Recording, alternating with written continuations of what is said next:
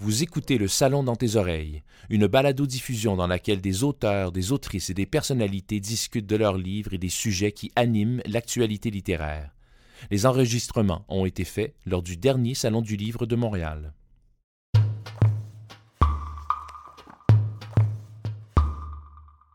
Petite histoire ou anecdote, mais avis à ceux qui sont à l'apéro ou sur le point de se mettre à table, cœur sensible, s'abstenir. À la campagne, dans ma salle de bain, je constate qu'il y a un petit tas de plâtre et de débris près du mur, au pied de mon trône. ce n'est pas le genre de choses que l'on trouve normalement dans un tel lieu, ni ailleurs dans une maison. Alors, La vie m'amuse, publié chez Édito, a été imaginé en temps de pandémie. J'ai fait du ménage dans mes papiers, j'ai découvert que à l'émission de Parasol et Gobelets, animée par mon ami Pierre Brassard, j'avais fait beaucoup de chroniques et j'avais raconté beaucoup de choses puis qui était pas mal finalement, mais qui avait peut-être besoin d'un nettoyage. Bref, je me suis replongée dans, tout ce que j'avais écrit. Et là, j'ai proposé à Pierre Brassard, mon ami, de faire des dessins, d'illustrer chaque texte, car il dessine merveilleusement. J'ai toujours été une fan finie de son œuvre picturale. Et Pierre m'a dit oui. Comment est venue ma collaboration avec Sophie? Bien, très naturellement, très simplement.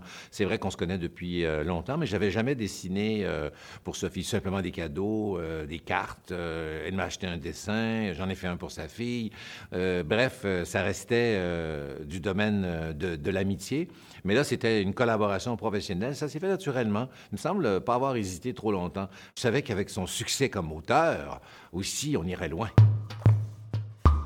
L'auteur Elena Ferrand, que j'admire, qui avait écrit euh, L'amie prodigieuse et toute cette saga incroyable, m'a inspiré parce qu'on lui a demandé d'écrire on lui a demandé d'écrire dans un journal donc chaque semaine et elle a dit oui en disant vous me choisissez par contre mes sujets.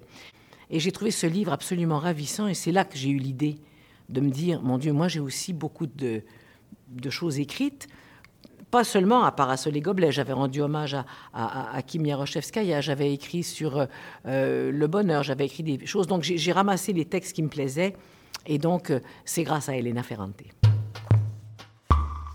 J'ai côtoyé Serge Chaplot, par exemple, grand caricaturiste. Euh, à la mission La Flaque, je faisais des voix, mais on ne parlait pas de dessin. Mais euh, simplement de le voir aller, de le voir travailler, c'est quelque chose d'inspirant. Et euh, il y a quelques années, il y a une dizaine d'années, j'ai fait une exposition de mes dessins et il est venu.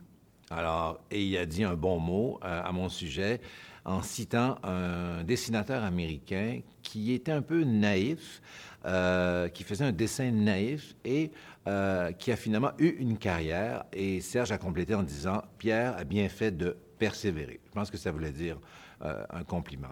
Donc, c'est sûr que c'est moteur euh, pour moi, ce genre de rencontre. J'avais jamais écrit pour les grands.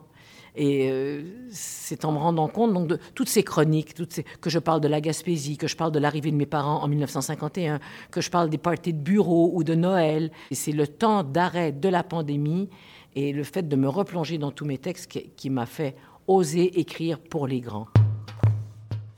Je préviens mon Michel qui prend lui le temps de bien observer et me dit il y a quelque chose qui dépasse au pied du mur, il y a quelque chose qui sort de la plainte. Hein? Comment ça? Mais regarde.